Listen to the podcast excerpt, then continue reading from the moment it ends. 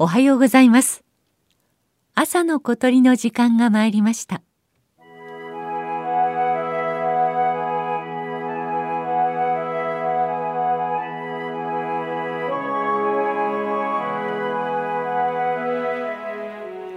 江戸時代には声の美しい鳥三名鳥と霊言新たかな鳥として日本三霊鳥が登場します。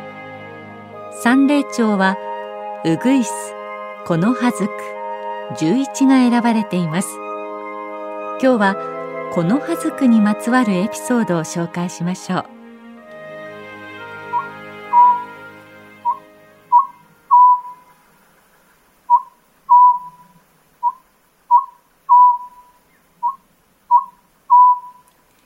日が沈むと同時に栃木県日光北部にあるダム湖のほとりの森の中からこの葉ずくの鳴き声が聞こえてきました。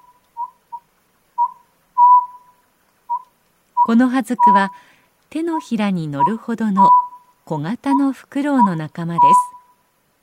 全体に丸みを帯びた体褐色や茶色黒などの細かい模様に覆われ木肌や枯葉に溶け込む保護色をしています。夏鳥として全国の山の森に渡ってきますが数は少なく減少が心配されている鳥です。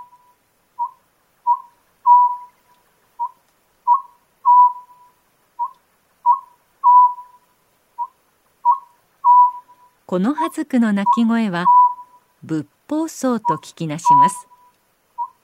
仏とお経の法典そしてお坊さんの僧と鳴く鳥なのですから霊言新たかな鳥として崇められたことになります。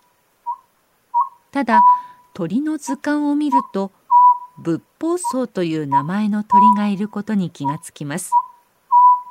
仏法僧という鳥はカワセミに近い仲間。大きさは鳩くらい。緑色の鳥です。夜行性のこの葉族とは異なり昼間活動します。ただどちらも山あいの神社の森が好きです。そのため目立つ仏法僧が夜になると仏法僧と鳴くと間違えられて名前がついてしまったのです。仏法僧の鳴き声です。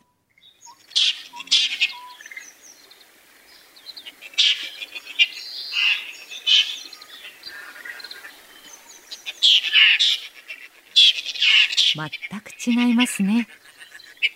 この間違いが分かったのは昭和の初期です。ラジオ放送で当時珍しかった生中継で仏法僧としてこの葉ずくの鳴き声が流されました。このラジオを聞いた飼われていたこの葉ずくが仏法僧と鳴いたことがきっかけで間違いが分かりました。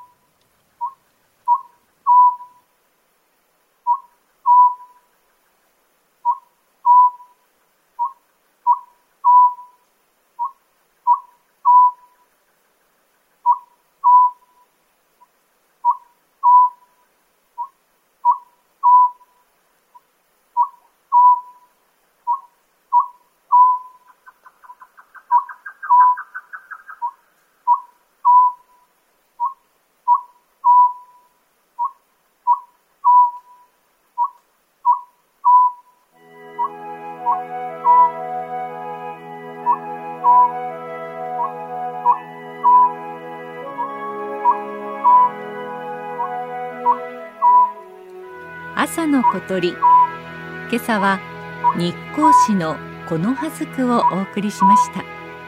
収録構成は松田道夫さんでした。